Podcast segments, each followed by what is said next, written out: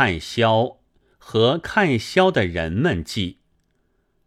我是喜欢萧的，这并不是因为看了他的作品或传记，佩服的喜欢起来，仅仅是在什么地方见过一点警句，从什么人听说他往往撕掉绅士们的假面，这就喜欢了他了。还有一层，是因为中国也常有模仿西洋绅士的人物的，而他们却大抵不喜欢萧。被我自己所讨厌的人们所讨厌的人，我有时会觉得他就是好人物。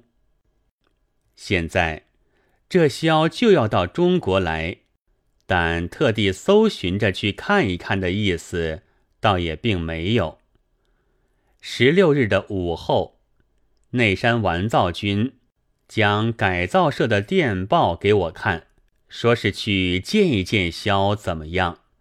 我就决定说，有这样的要我去见一见，那就见一见吧。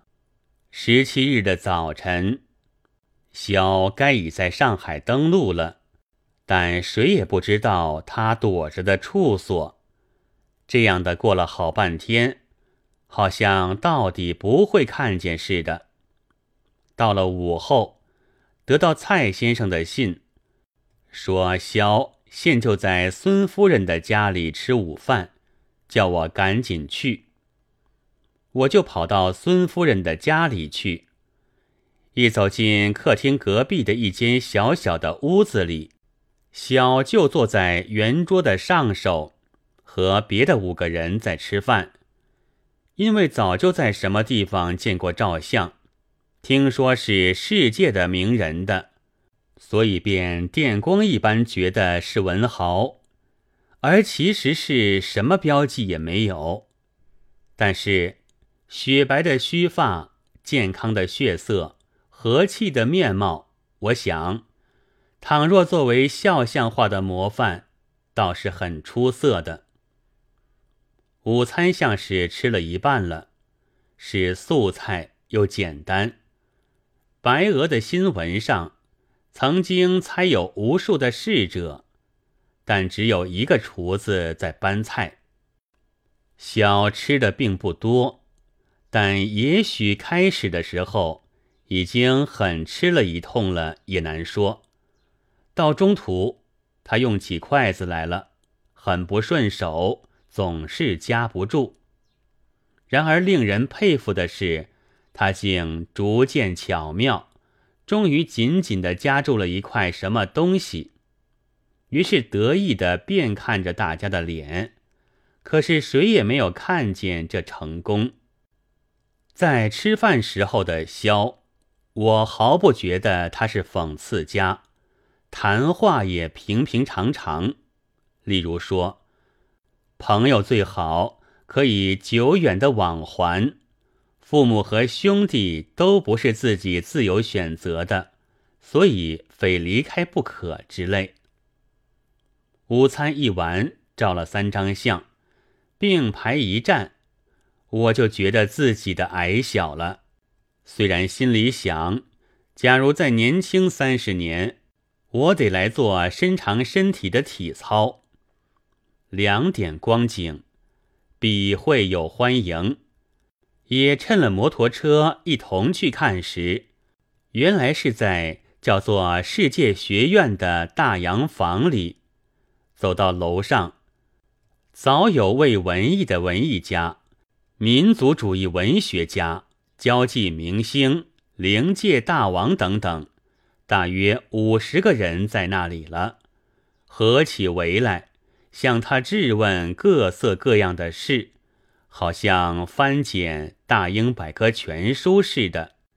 萧也演说了几句。诸君也是文士，所以这玩意儿是全都知道的。至于扮演者，则因为是实行的，所以比起自己似的只写写的人来，还要更明白。此外还有什么可说的呢？总之，今天就如看看动物园里的动物一样，现在已经看见了，这就可以了吧？云云，大家都哄笑了，大约又以为这是讽刺。也还有一点梅兰芳博士和别的名人的问答，但在这里略知。此后是将赠品送给萧的仪式，这是由有着美男子之誉的少巡美军拿上去的，是泥土做的戏子的脸谱的小模型，收在一个盒子里。还有一种，听说是演戏用的衣裳。但因为是用纸包好了的，所以没有见。萧很高兴地接受了。据张若谷君后来发表出来的文章，则萧还问了几句话，张君也刺了他一下，可惜萧不听见云。但是我实在也没有听见。有人问他菜食主义的理由。这时，很有了几个来照照相的人。我想，我这烟卷的烟是不行的，便走到外面的屋子去了。还有面会新闻记者的约束。三点光景，便又回到孙夫人的家里来。早有四五十个人在等候了，但放进的却只有一半。首先是木村义君。和四五个文士，新闻记者是中国的六人，英国的一人，白俄一人，此外还有照相师三四个。在后园的草地上，以萧为中心，记者们排成半圆阵，替代着世界的周游，开了记者的嘴脸展览会。萧又遇到各色各样的质问。好像翻检大英百科全书似的。萧似乎并不想多话，但不说，记者们是绝不甘休的。于是终于说起来了。说的一多，这回是记者那面的笔记的分量，就渐渐的减少了下去。我想，萧并不是真的讽刺家，因为。他就会说的那么多。试验是大约四点半钟完结的，萧好像已经很疲倦，我就和木村君都回到内山书店里去了。第二天的新闻却比萧的话还要出色的远远，在同一的时候、同一的地方，听着同一的话。写了出来的记事却是各不相同的，似乎英文的解释也会由于听者的耳朵就变换花样。例如，关于中国的政府吧，英字新闻的萧说的是中国人应该挑选自己们所佩服的人作为统治者。日本字新闻的萧。说的是中国政府有好几个汉字新闻的销，说的是凡是好政府，总不会得人民的欢心的。从这一点看起来，萧就并不是讽刺家，而是一面镜。但是在新闻上的对于萧的评论，大体是坏的。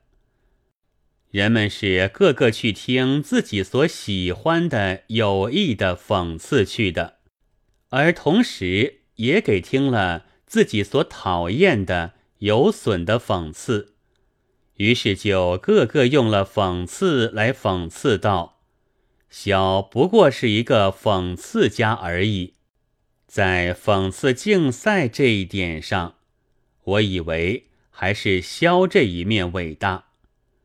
我对于萧什么都没有问，萧对于我也什么都没有问。不料木村君却要我写一篇萧的印象记。别人做的印象记，我是常看的，写的仿佛一见便窥见了那人的真心一般。我实在佩服其观察之敏锐。